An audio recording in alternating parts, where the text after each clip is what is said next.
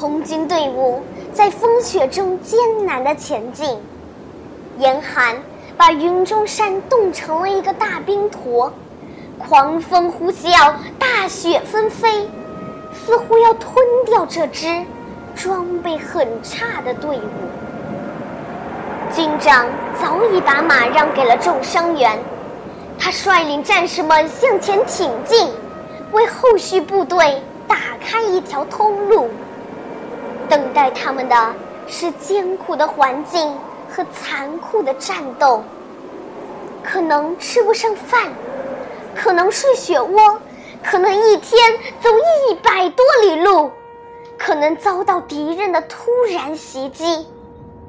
这支队伍能不能经受住这样严峻的考验呢？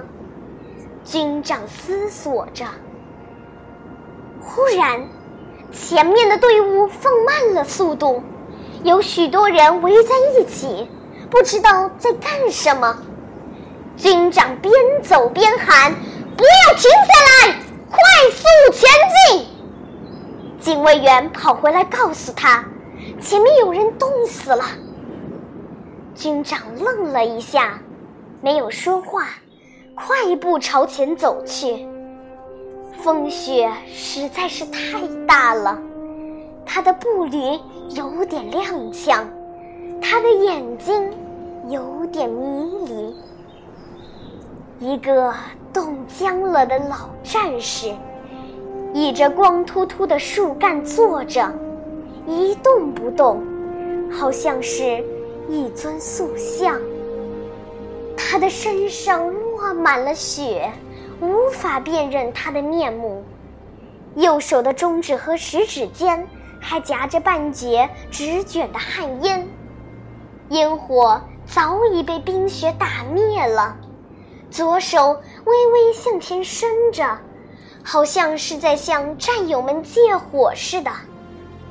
怎么，他身上的衣服为什么这么单薄，好像树叶一样裹在身上？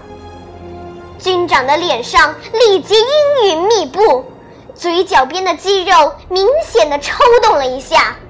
他蓦然转过头，向身边的人吼道：“他的御寒衣物呢？为什么没有发下来？把军需处长给我叫来，老子要……”一阵风雪吞没了他的话，没有人回答他，也没有人走开。军长红着眼睛，像一头发怒的豹子，样子十分可怕。听见了没有，警卫员，叫军需处长跑步过来。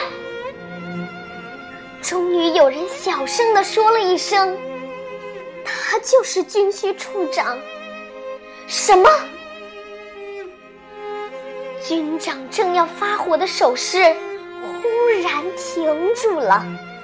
他真正的伫立了足有半分钟。雪花无声的落在他的脸上，化成闪烁的泪珠。他深深吐出一口气。缓缓地举起右手，向这位与云中山化为一体的军需处长敬了一个庄严的军礼。风更大了，雪更狂了。很快，大雪覆盖了军需处长的身体，他成了一座晶莹的丰碑。军长什么话也没有说。转身走进漫天的风雪之中，他听见无数沉重而坚定的声在说：“如果胜利不属于这样的队伍，还会？”